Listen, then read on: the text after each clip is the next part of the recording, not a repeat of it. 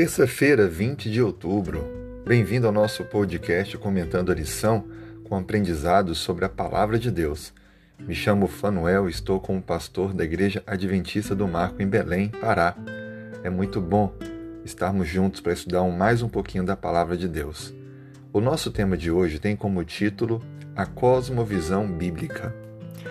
Já estamos falando já desde sábado que cada um de nós olhamos para o mundo de uma posição, de uma perspectiva definida. Nós nunca vamos olhar para o mundo de maneira neutra. Por exemplo, a cosmovisão bíblica, ela nos conduz, e essa é a nossa decisão, olhar para o mundo sob a perspectiva da criação divina.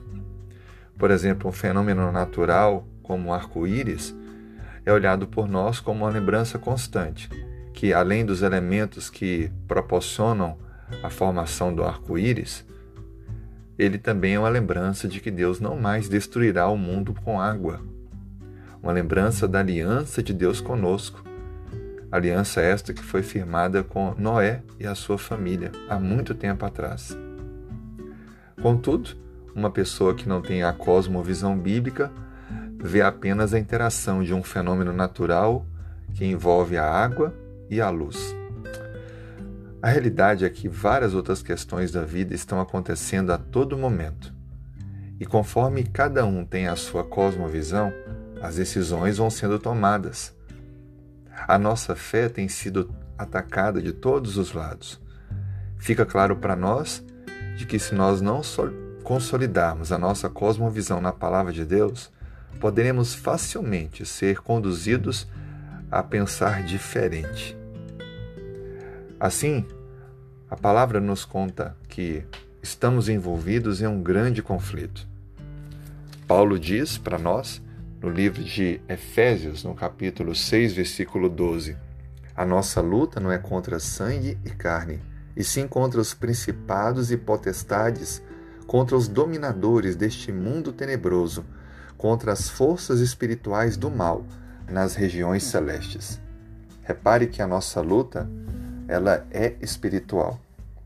E estamos em um mundo físico, mas que tem a atuação de forças espirituais. Somente quando estivermos a cada dia firmados em Deus é que poderemos resistir a todo tipo de engano, cilada que envolve o mundo espiritual do mal. Deus ele nos ama. O livro de Romanos, no capítulo 5, versículo 8 diz: Deus prova seu próprio amor para conosco, pelo fato de ter Cristo morrido por nós, sendo nós ainda pecadores. A realidade é que a cosmovisão bíblica nos ensina que além de estarmos envolvidos em um grande conflito, Deus, ele nos ama tanto que se fez um de nós, deu a vida em nosso lugar retomou a vida e oferece para nós o perdão e a vida eterna.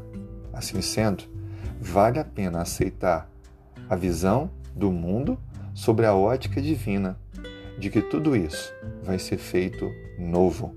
Portanto, estamos aqui para tomar decisões, decisões que nos aproximem de Deus. Que nesse dia você tome a decisão mais importante: assumir a visão, a visão bíblica cristã como a sua visão de vida. Um grande abraço, tenha um excelente dia.